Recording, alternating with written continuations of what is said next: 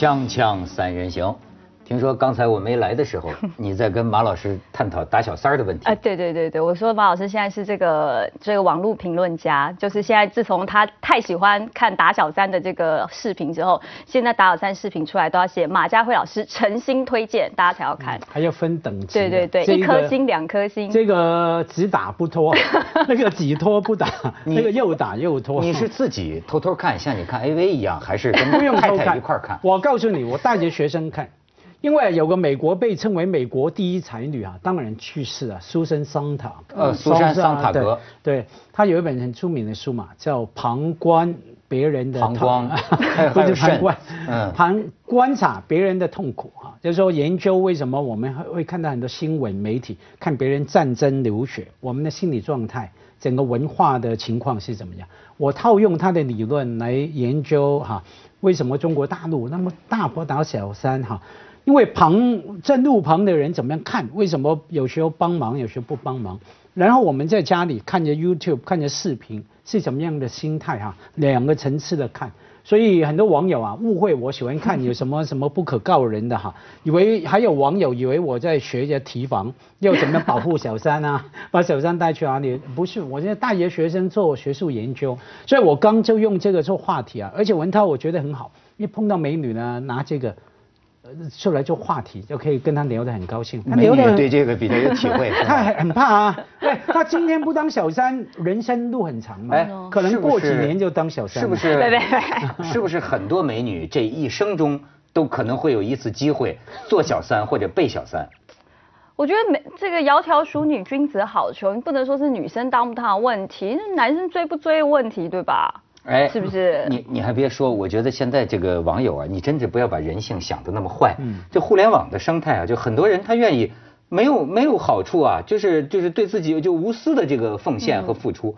我就是跟着他说了一回，我说我跟马家辉也学习一下这个爱好，就看我也喜欢看这个打小三视频。嗯结果我那儿有个微博叫说吧文涛，哗，好多人就给我发呀，提供你吗看的我都饱了，你知道吗？就是。哎，你朋友怎么交的？我没收过你一个转发给我。我交私藏这种朋友，我觉得私藏那个哎，但是呢，你说打小三儿对不对？嗯当然不对啊，为什么要打呢？就是如果是可以走法律途径，那么为什么后边的跟帖大部分我能理解成主流民意吗？大部分都支持，说打得好，只嫌打得轻，为什么呢？他打得好是说不是打他的，只要打别人的都 OK。如果你看他打他的自己，打他自己的小三，看他好不好，对吧？哎呦，我上次看见那个也真是床上的爷们儿啊，就是说都那样了，老婆和可能还带着小舅子来打呀，打俩人都光着，他还紧紧的护着自己的小三儿啊。爱来着，真爱来着。这个那个你很熟是吧最？近这唯一一个有人传给我的就是那那一段，我就把它列入我的研研究计划里面，因为又多了一个研究的的点，在于说为什么会带着小舅子。小舅子坦白讲也是男人哈，他可能在那种情况下，你你难道等于那句话嘛？圣经里面那句话嘛？你们谁没有错的，你就拿石头丢别人吧。哈哎，男男女女都是。哎，以前有一部韩国电影，好多年前的，很好看的，我忘记那个名字，好像叫《密阳》啊，秘密的密，阳光的阳，啊、还是反正他是说一男一女，小三跟小王，有夫人夫跟人妻哈，出去幽会撞车，都躺在医院。嗯结果两边的配偶啊去医院看对方，然后结果交往，刚开始当然互非常痛恨对方嘛，怎么你老婆来跟我老公，怎么你老公来跟我老婆？后来他们每天去医院照顾老婆老公，他们的配偶伴侣怎么？久而久之，遇久生情哈，两人就谈上恋爱。那整部电影呢，两个钟头之后，最后的对白是什么？那个女的在床上抱着那个男的，她自己变小三，对方变小王。那个女的是说，原来真的会，原来会，嗯原来那种感情或者说那种需要，在那种情况下是会出来的。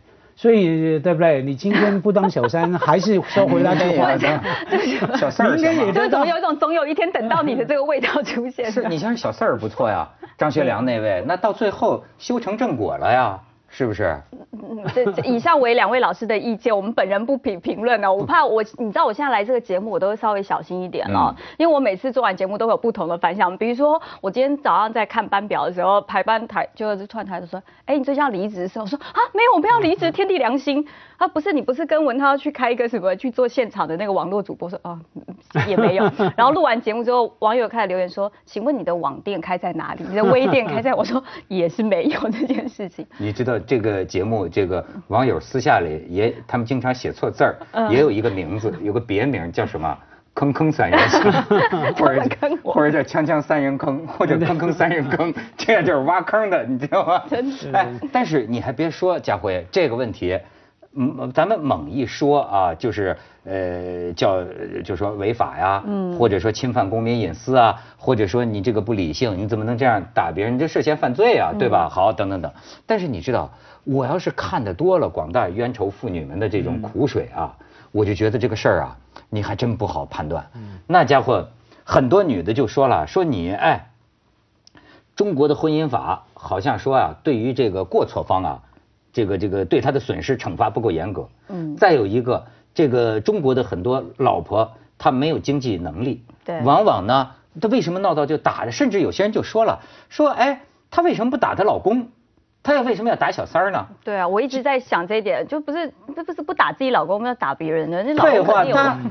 打了老公以后，她还要跟老公过呀？她是要把小三打跑了，她把老公打了，她自己就说她自己最后落。所以她也是一个理性的选择，理性思考之后才知道要打谁之类的。就反正她最后被抛弃了，她也生活无着，那么孩子啊破碎家庭，呃，那难道你不打他怎么办？但是这个法律上是有解决，这个就对这个高法呢，对于这个中国的这个婚姻法是有做出解释的。如果双方是在这个比如说是有对方有出轨的情况之下，是可以索取精神赔偿的。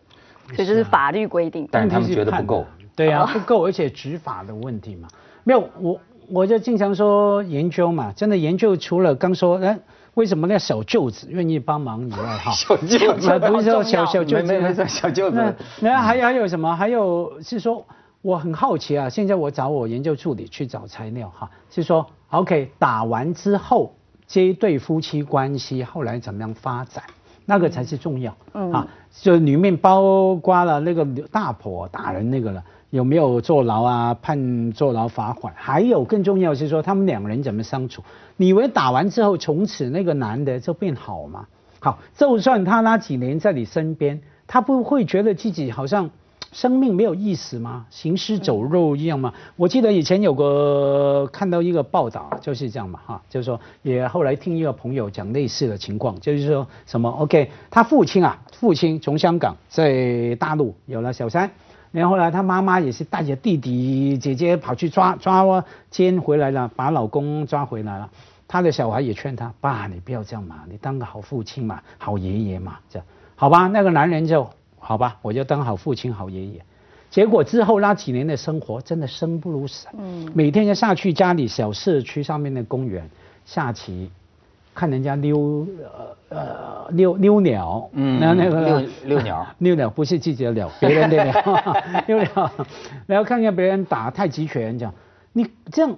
整个人啊，以前呢是出门，因为要去找小三嘛，都穿着衣服很很很光鲜体面，现在就穿那个就像一个大伯嘛，对老先生也真的就剩下遛自己的鸟了。对 呀，哎，我问你，要是一个女人，她最后决定这么闹了，撞进门去打了，嗯，你说她还想着跟她老公以后过吗？我觉得。可能还是想，但是我觉得就像马马老师说的，就是我觉得那个心态是很，就是我觉得每个人都有占有欲。你只要反过来想，如果今天是男生，就是老公抓老婆的话，老公肯定也是先是想要先夺回我自己的东西，至于我要不要他是另外一回事。但是我有时候也会觉得。就是你说你打了或闹了，你抓回来到底是什么？你就抓回他一个肉体啊，他心也不在你身上。他说什么啊？我还是很爱你啊！我怎么样？我觉得都是都是骗人的，我觉得都是骗人。所以如果是我的话，像像我就会觉得说，就是每个人的缘分都有一段时间的有效期限，过了就算了。如果他真的不愿意跟你在一起，就你很重要的一点，你经济独立。嗯，你要经济不独立呢，是吧？所以说，我觉得这个就会不要签婚前协议书。所以我觉得这个问题想深了呀，我甚至能够觉得，这个恐怖主义的根源，你知道吗？为什么恐怖主义扫而不绝？它跟这个有都是同样的原这个这个有原有原因的，是吧？而且我今天还看见他们朋友圈流传一个什么呢？开始说啊，有一个研究电影的女教授叫戴锦华，你明白吗？戴锦华最近跟一个一个人对话，好像女女权的这这在聊这个女权。然后现在都爱搞那个标题，好像说戴锦华聊这个多妻，其实他不是，他是说啊，他说现在中国呀，这个多妻制的这个幽灵啊，仍然徘徊不去。你在很多表述里能够看到，因为他是研究影视剧的嘛，你看电影，你看他就是说现在的这些个宫斗，嗯，哎，你觉得这里边宫斗为什么全民都那么爱看？他从这个里边就看出啊，就说这个中国人民呐，骨子里啊。还是有一种多妻制的这种潜意识，但你看大家觉得都特，好像都特认同。哎，要不说我说日本挺牛的，日本你记得拍过一个东西叫《大奥》？哦，对对。大奥呢，反转的那个。反转的一个，开头拍的就是一个男人，然后都是女人，后来反转了，是吧？是一个女人吧，然后都是小帅哥，都是男人。但是你看，我们要是中国拍一个那样的剧啊。应该应该不会不被播出来，应该会直接就下架不能播吧？对，我我觉得应该没有办法容许，一定会什么人就是开始会有一些什么三从四德的一些框架会放上去，连可能连那个想象空间都不会有。拍了不能拍了，不要说下架，拍的时候就马上有人冲进来了，关灯关灯关灯，别拍了别拍了这样，可能已经这防阻止你拍了。嗯，对，因为整个运作嘛。这你看，这就说明连可能连审查，他内心深处隐隐的也觉得。你要是一妻多夫的宫斗啊，这玩意儿有点太叛逆了，太违背伦常。突然开始开始脑补，到底谁来当这个这个一夫呃一妻多夫制的那个男主角会好一点呢？一妻多夫的幼婷，女主角啊，女主角当我都坐这台还是？那我来两宫皇太后好吗？东宫幼幼婷是东宫，您是西宫。锵锵三人行，广告之后见。当然，你现在爱看的可能是那种一些小帅哥哄一个小女生的那种剧。对我少女少女都喜欢看这种的，因为就幻想自己是被哄的那一个，嗯，就会觉得哇特好的。然后特别是我，比如说我最近刚刚看完那个《我的少女时代》，哇，我也是啊，哎呦，我哭的就不行了。怎么会这样啊？你觉得好看吧？好看啊！真的，我我这就是我那天看的时候，我还真的很认真的回回忆起我自己的少女时代的时候，就觉得说天啊，你看如果当时在学校园里面就是如此的平凡，也会被学校最帅的以及学校最。最霸气的那个，同时都喜欢。对，人生好幸福。你看那男主角叫什么来着？王大陆。啊不不不不。王大陆，你看人家这个叫。王大雷，王大陆，王大那嘴都快咧到耳朵上去了，但是很有型。但是我觉得他这个演的那个很 man 的那个味道抓。他有型，他有个型是吧？特别有型那。现在他可火了。对，火到都要跟自己原本的那个经纪人拆伙了，要换经叫爸。对对对对对，叫老爸出几十万的钱帮他这个。呃，解除他的这经济约，要投奔别人的。所以我觉得完全看得出女人的贪心啊，对不对？又喜欢很帅的，又喜欢很霸气的。那女人就喜欢浪子，又喜欢霸道总裁型，最好年纪小一点。对对啊，就是这样，又浪子又君子嘛，这样都算了，因为人贪心了。我觉得最不公道的，女人总是。抓住一个浪子，想把他变成君子，嘛种种矛盾就在这里。我们刚说什么大婆打小三啊等等，哎，我们看起来像个笑话，其实背后做出很多悲剧了。在香港，在很多地方都是，因为我们看那种东西，那种剧、电视剧，看那种视频看多了，心中就还是想着说，OK，就是这样嘛。人的生命，特别女人的生命，就是有个老公，老公永远照顾你、爱你。假如这个变了，你的生命就没有价值了哈。那结果呢？很多要跳楼了，或者杀人啊、自杀。香港经常有啊，觉得我是弃妇嘛，被抛弃的女人啊，没有价值了，要跳楼。其实这些慢慢从小到大，就那个那种价值观啊，到最后悲剧的诞生就是这里。我们最近香港有个广告，我就很生气，我在网上还连接大家起来要抗议。为什么？那个广告是讲化妆品的，卖保养品。嗯。然后呢，就是一个女的，然后呢？就是那个旁边站着站着一个老男人，是干嘛呢？不是包养她，不是干巴，是他父亲。他说：“女儿，放心，你做什么选择，我都一定支持你，鼓励你啊！要依靠男人啊，你父亲啊。”然后之后呢，下个镜头呢，叫父亲把他牵到教堂，交给那个男朋友。男朋友那句对白就说：“呃，交给我吧，我答应一辈子照顾你。”对不对？然后出来就是那个保养品的商品，好像女人一辈子的任务就是要交给一个男人来照顾、来支持。那你要做什么呢？保养好，保养。嗯，对，这种完全我觉得是性别歧视的一个一个广告。那不保养好又怎么样呢？对啊，不保养好可能连走到那边都走不到，怎么办？因为大家都晚婚，你知道，还没走到，连保还不来不做的话，就连走到那一步都没有了。因为我真的很生气，看到这种广告，我们男人再怎么保养好，都不会有人说要照顾你一辈子。你觉得这这，你没有看到一个好好，那对不对？我们用媒体圈好了，在香港，至少在香港，你看电视的新闻的女主播啊。十个里面有九个结果是嫁给富一代、富二代，这就是啊，女主播啊。结果他还没有叫结果嘛，还在等待嘛。你有看到哪个男主播？我说香港本土了，男主播最后是娶个富二代、富一代呢？香港没有。他们可能比较低调，不敢讲出来而已。是吗？有还是有？还是有，只是没有讲出来而已啊。可是，不过我觉得现在女孩子就是确实啊，我觉得是要从观念上去改变女生对于自己漂不漂亮、有没有气质，就就像说。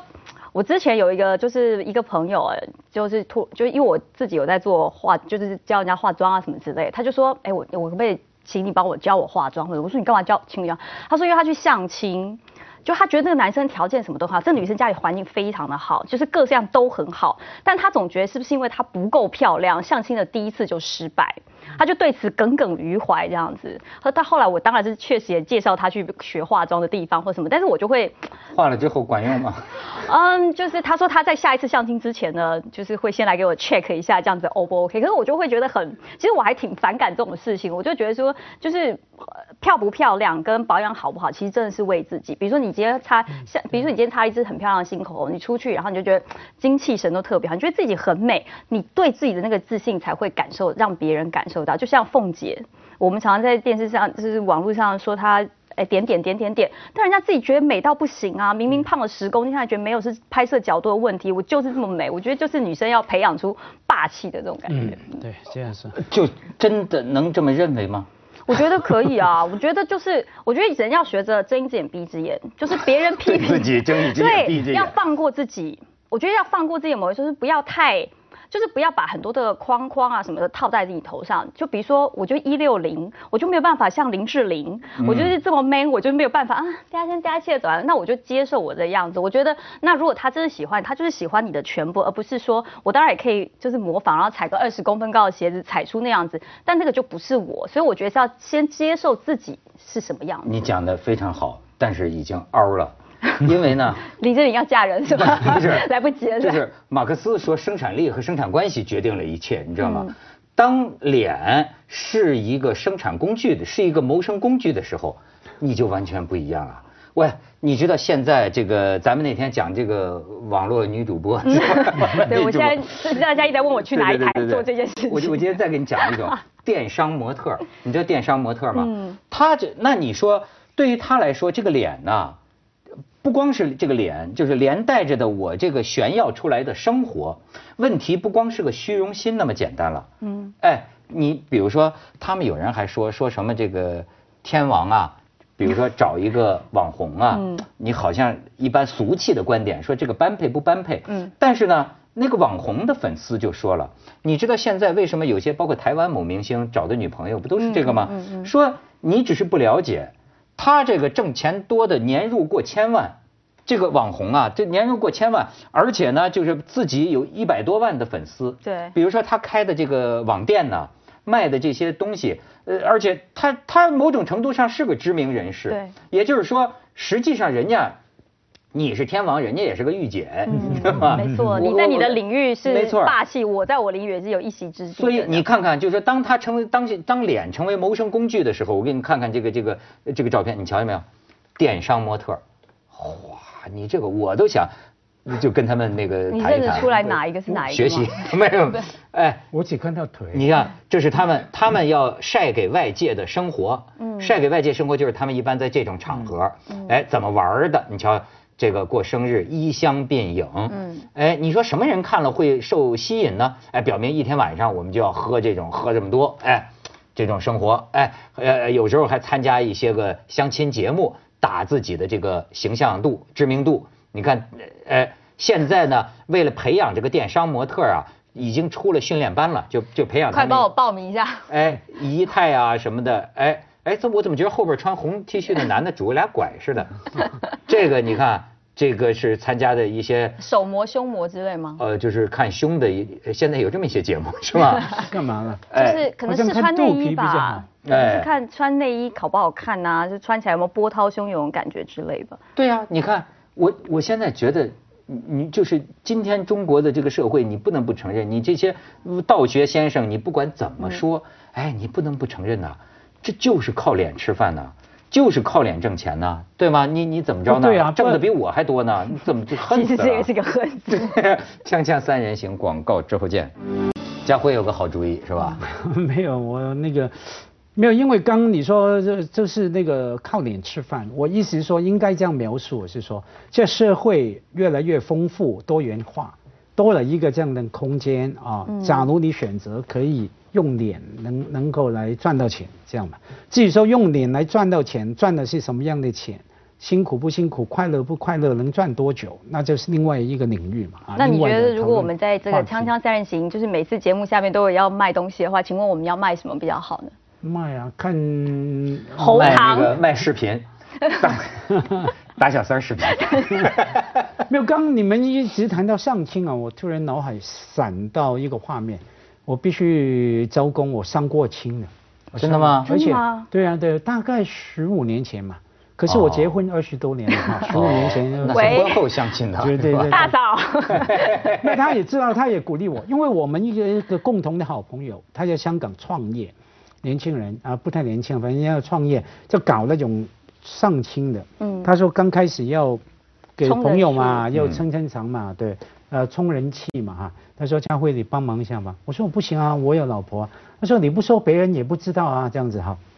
然后或者说知道也不介意啊，这样的。我说好吧，既然你坚持，我就去吧，要去，因为也不会觉得那么多人认得我嘛。